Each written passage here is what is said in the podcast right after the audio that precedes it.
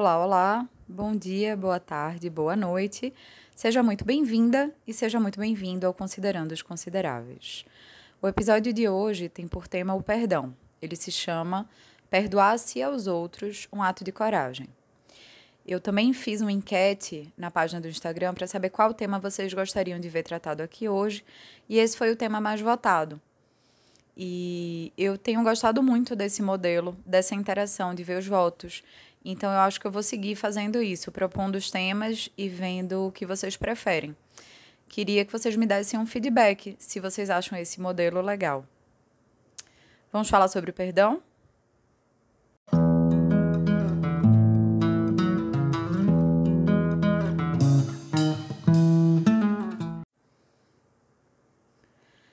A primeira coisa que eu penso quando eu penso em perdão é como perdoar é uma lição, antes de tudo, de humildade.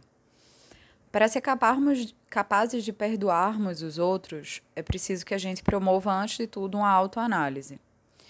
É preciso que sejamos capazes de praticar a empatia, porque quando nós achamos que o outro nos ofendeu de alguma forma, é preciso que também pensemos em como nós podemos ter agido para provocar aquela ação do outro eu sei que isso é uma tarefa hercúlea, é uma tarefa realmente muito difícil. Porque quando a gente está magoado, quando a gente se sente ofendido ou atacado, a resposta mais rápida é o contra-ataque. Mas eu acredito que a gente tem muito a aprender se formos capazes de, diante de uma ofensa ou de um ataque de uma outra pessoa, parar para refletir se nós, de alguma forma, atuamos para provocar aquela ofensa. Então, antes que nós sejamos capazes de perdoar de verdade, de perdoar com o coração completo, eu acho que é preciso que a gente faça uma reflexão sobre a nossa própria postura. Que nós possamos imergir dentro de nós mesmos e, com sinceridade, né, e não de uma forma superficial, promover uma autoanálise. E também, ao mesmo tempo, nos colocarmos diante do lugar daquela outra pessoa para tentar entender por que, que ela agiu da forma como ela agiu. Eu sei que durante muitos anos da minha vida, a minha mãe, ela praticou esse exercício comigo. Sempre que eu chegava para ela dizendo que eu tinha tido uma discussão com uma amiga ou com um namorado, ela, em geral, na minha visão infantil da época, é, ficava do lado da outra pessoa. E muitas vezes eu me senti magoada com ela, porque eu achava que, poxa, ela era minha mãe e ela nunca ficava do meu lado nas coisas. Mas com o tempo e com o amadurecimento e reflexão, eu percebi que o que ela estava me ensinando era, na verdade, essa lição valiosíssima de humildade.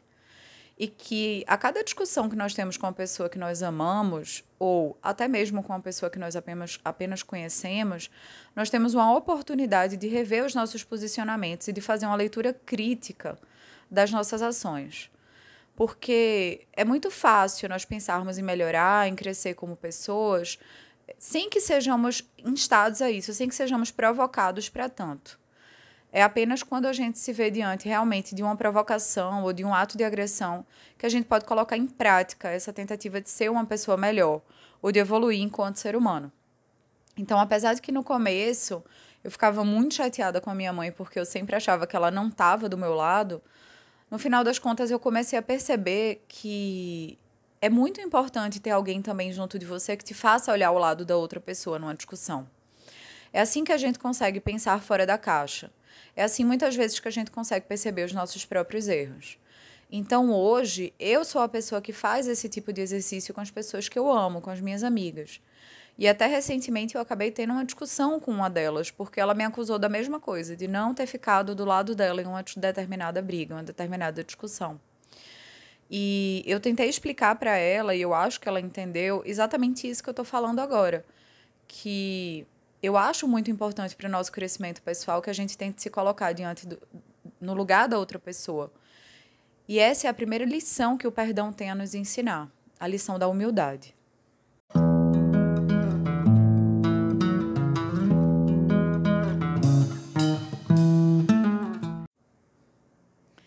A segunda lição que o perdão tem para nos ensinar é que guardar rancor e mágoa faz muito mais mal a você do que ao outro.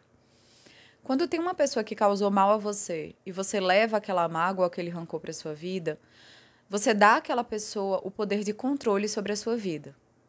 Ela causou um mal pontual, ela fez um mal ou um ataque a você num determinado momento da história da sua vida. E aquele momento poderia ter sido deixado para trás. Mas, no entanto, você continua carregando ele de maneira contínua toda vez que você se recusa a perdoar.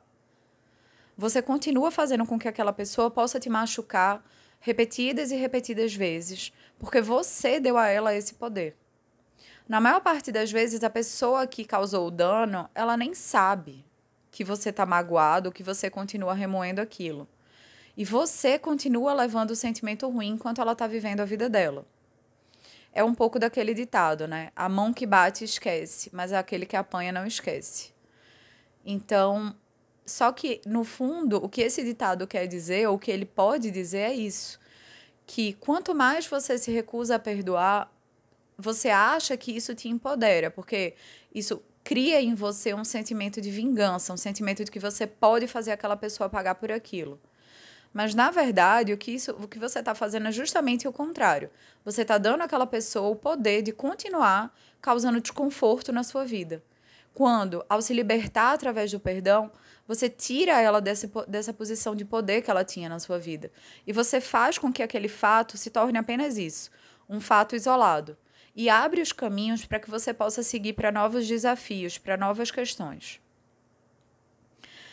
A terceira coisa que o perdão tem para nos ensinar é que há uma confusão muito grande sobre o que, o que é perdoar e o que é esquecer. Por isso que eu acho que na língua portuguesa a gente tem duas palavras para perdoar. A gente fala em desculpar e a gente fala em perdoar. E se você pensar na etimologia da palavra desculpa, ela quer dizer isso, né? Desculpa, tirar a culpa. Então, para mim, quando você desculpa alguém, é meio como se você estivesse dizendo: não, tudo bem, isso não aconteceu por culpa sua. Já o perdão é um ato muito maior, é um ato muito mais profundo. Porque ele não envolve tirar a culpa de alguém, entender que a pessoa fez algo contra a vontade dela ou sem pensar. Quando você é capaz de perdoar alguém profundo e verdadeiramente, você entende que a pessoa de fato agiu querendo, de que de fato ela te causou aquele mal é, de uma forma voluntária.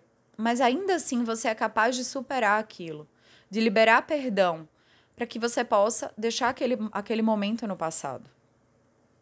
Agora, não significa que porque você perdoou, você também vai esquecer completamente a ofensa. Você pode levar a lembrança do que aconteceu, seja como forma de aprendizado, seja porque você simplesmente não consegue esquecer porque foi uma coisa significativa na sua vida. Perdoar é sobre tirar a mão do pescoço do outro, é deixar de lado o desejo de vingança, é tirar a pessoa da, da posição de poder de controlar sua vida através da mágoa. Não é sobre esquecer completamente o mal que te foi causado, não é sobre restituir a pessoa para a posição que ela eventualmente ocupou antes do ato que você perdoou. Quando você perdoa, você simplesmente deixa de querer a vingança, deixa de querer o mal do outro e passa a olhar para aquela ofensa com aceitação, como se ela tivesse sido um mal necessário para a sua construção pessoal, para a sua evolução como ser humano.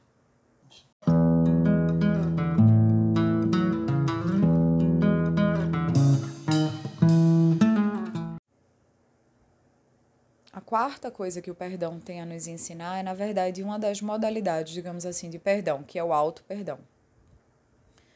É, eu acho que a gente aprende muito durante a vida sobre perdoar os outros, e isso é extremamente importante, por todos os pontos que eu já levantei até agora. Mas uma coisa que talvez a gente pense muito pouco a respeito é sobre se perdoar. Acho que nós vivemos uma grande parte da nossa vida nos arrependendo ou remoendo erros que nós cometemos no passado.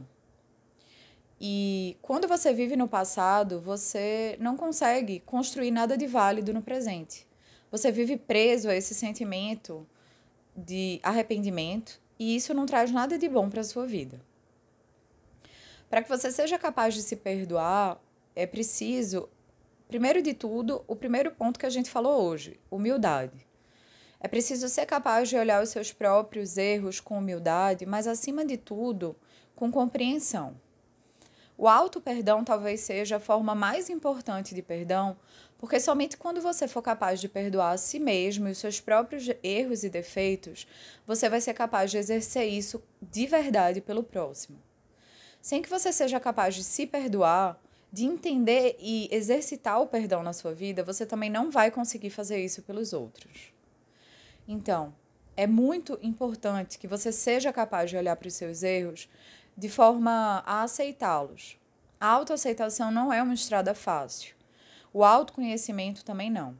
É preciso que a gente seja capaz de olhar para dentro de partes que a gente muitas vezes quer esquecer, de partes que muitas vezes doem de serem mexidas, mas que somente através dessa compreensão e dessa análise nós vamos ser capazes de realmente crescer de combater os sentimentos ruins que podem nos motivar.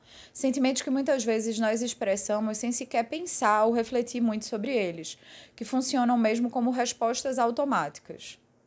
Quantas vezes você não pode ter ofendido alguém, sido, sido grosseiro com alguém, se colocado numa posição defensiva ou de ataque a outra pessoa, e depois você nem entendeu por que você se portou daquela forma? Muitas vezes esse seu comportamento é pautado numa falta de perdão por um defeito ou por uma atitude anterior sua. É muito comum que a gente se coloque na defensiva não só quando o ataque vem do outro, mas talvez principalmente quando o ataque veio de nós mesmos. Eu acho que somente ao, ser capa ao sermos capazes de nos perdoar, nós vamos verdadeiramente ser capazes de perdoar o outro, limpar nossos caminhos e seguir para um horizonte livre de mágoas, que possa finalmente nos permitir crescer.